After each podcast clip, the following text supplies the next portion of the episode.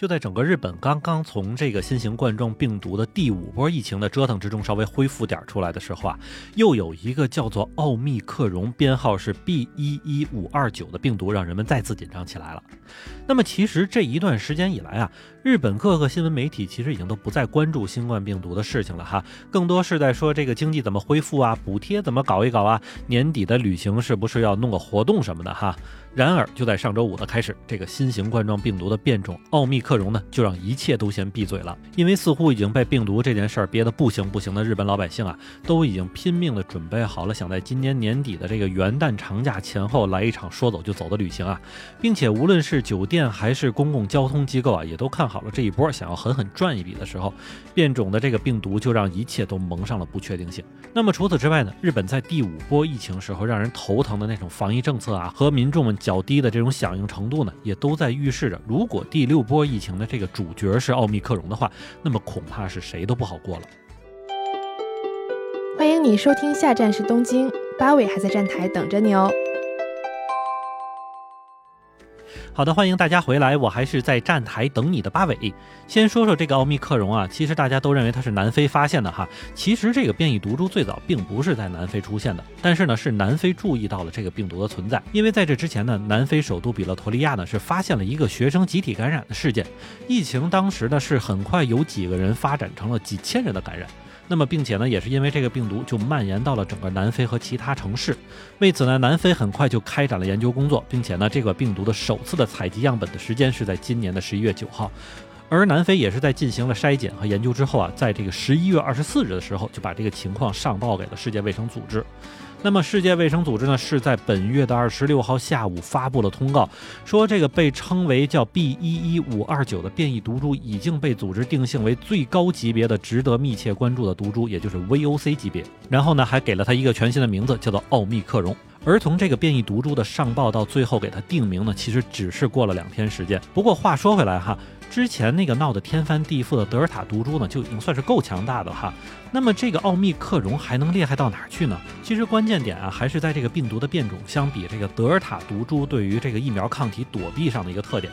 因为根据英国帝国理工学院的病毒学家托马斯皮克克说啊，在最早于博茨瓦纳发现的这种病毒毒株呢，已经出现了三十二个变异点，其中多处变异呢，将会导致这个毒株对于现有疫苗的一个更强的抗药性。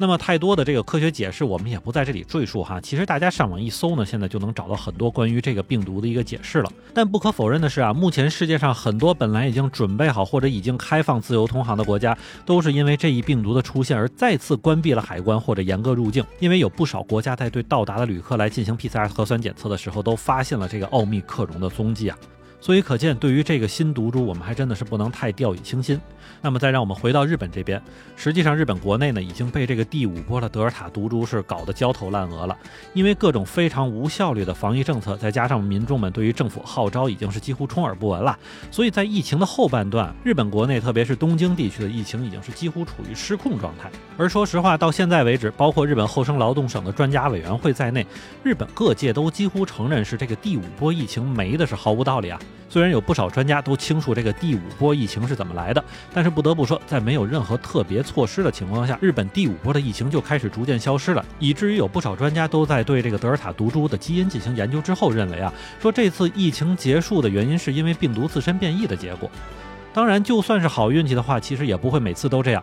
因为奥密克戎毒株可就是那个出来混最后都要还的的最明显例子啊。因为可能也是因为日本民众在之前憋得太久了，所以现在无论是周末呀、三连休啊，还是即将到来的年底黄金周，日本国内通往各个旅游点的路上都呈现出这个爆堵的一个状态。其实就在这几个周末啊，我自己也开车在关东地区的一都三县里逛了逛哈，发现几乎就没有不堵车的时候，并且到了几个周边的旅行点的时候啊，我几乎已经不能用报复性旅游来进行描述了，人挤人什么的都不是最重要的，甚至还会出现这种室内的大量人群聚集的问题。所以这时候如果奥密克戎毒株来了，那么基本上就应该是一锅端了吧。不仅仅是旅行，其实就是在第五波疫情最严重的时候，日本这边也是有不少人都觉得这个病毒无所谓，哪怕就是在媒体已经开始天天用这个突发死亡的病例来增加民众们对病毒的恐惧感的时候，还是有不少像居酒屋啊、酒吧呀这样顶峰开店，而且呢客人也不少。而不得不说的是啊，在日本国内占据很大一环的旅游行业，其实也是在这几波疫情中被打得七零八落了，甚至不少连锁店已经开始转行做外卖，以及百年老店都倒闭了。而也正是因为此啊，到底是对抗疫情更重要呢，还是维持经济活动更重要？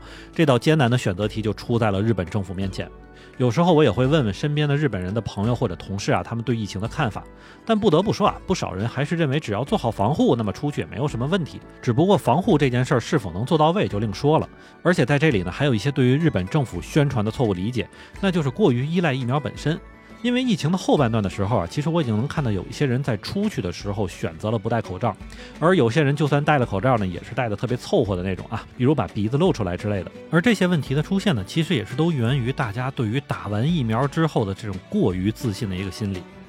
而其实，如果真的非要研究一下日本第五波疫情的消失原因呢，那么大批量的人已经打了疫苗，以及一部分人从感染中恢复之后得到了抗体呢，应该算是原因之一。但另一个重要的方面是，日本老百姓爱戴口罩这件事儿也绝对不能小看，因为对于习惯戴口罩这件事儿来说，全世界没有任何一个国家能够比日本更加普遍了。那么，在对比不少海外其他疫苗接种比例也很高的国家，又再次出现了感染高发的一个情况，就可以大概率的猜测出，日本人的戴口罩习惯给了自己非常佛系的防御体系一根救命稻草。只不过之后即将出现的大量人流，在面对奥密克戎毒株面前，是否还能有这样的运气，就谁也不知道了。